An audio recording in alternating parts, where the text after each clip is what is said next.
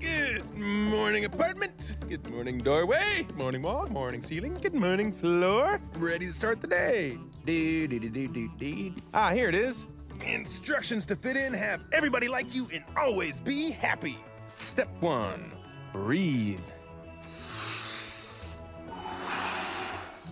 Okay, got that one down. Step two greet the day, smile, and say, Good morning, city! City, city. Morning, city. How you doing? Step three exercise. Jumping jacks, hit them. One, two, three. I am so pumped up. Step four shower. The Lego Movie is a 2014 computer animated comedy film directed and co-written by Phil Lord and Christopher Miller. Based on the Lego line of construction toys, the film tells the story of Emmett, an ordinary Lego minifigure prophesies to save the universe from the tyrannical Lord business as he gains different allies along the way. With all the special people in your life. I should have known that the Lego movie is not that simple. The mix of diverse elements in and complete the whole film. It is more like a spoof movie than a comedy. The richness of details is dazzled, and the spoof certainly could be noticed everywhere. Whether the negative role Batman, or the coalition of Dumbledore and Gandalf, or the tragic Star Wars characters, all of these spoof elements are of success. What the? Relax, everybody. I'm here. Batman! What's up, babe? Babe! What? Oh, sorry, Batman. This is Emmett. Emmett, this is my boyfriend, Batman. I'm Batman.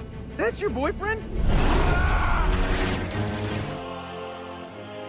The animated movie have an extraordinary advantage that is no matter how ridiculous the film is, it will always appear for granted. Because they are originally figments, they will be more outstanding if they are more unreasonably absurd. There has never been any audience mocking an animated movie being too phony, because it could not be authentic anyway. However, traveled far to be here sometimes for a moment of blending certain real elements into the movie is just like adding some salt into the sugar, which makes it sweeter. My favorite plot of this movie is when Emmett crashes into the human world and encounters the dad and son. I failed to realize how Emmett's world really exists until he becomes relatively still and being controlled by human beings. At that moment, Emmett is not a main character anymore, but an inner medium helping the father and son diffuse the contradiction. No matter what the theme of a movie, as long as the affection between people, kinship, friendship, love, whatever, emerges in a certain frame, the initial meaning seems to be sublimated. This is not cliche, but called human nature.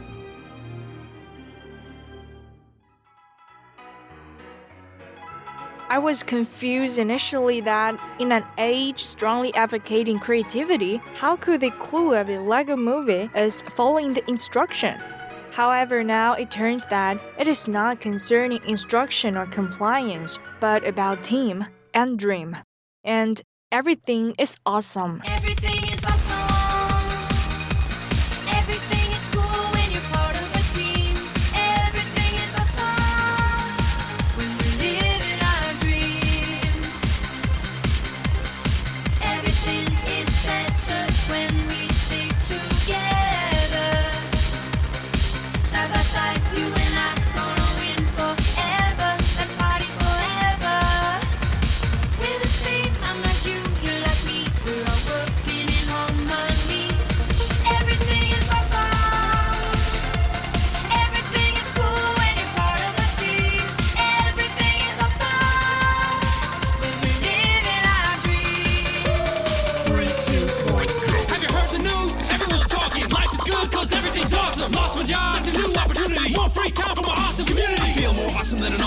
awesome. Dip my body in chocolate frosting. Three years later, I shot the frosting. Smelling like a blossom. Everything is awesome. Stepped in mud, got new brown shoes. Awesome to win and it's awesome to lose. Awesome to lose. Awesome to lose.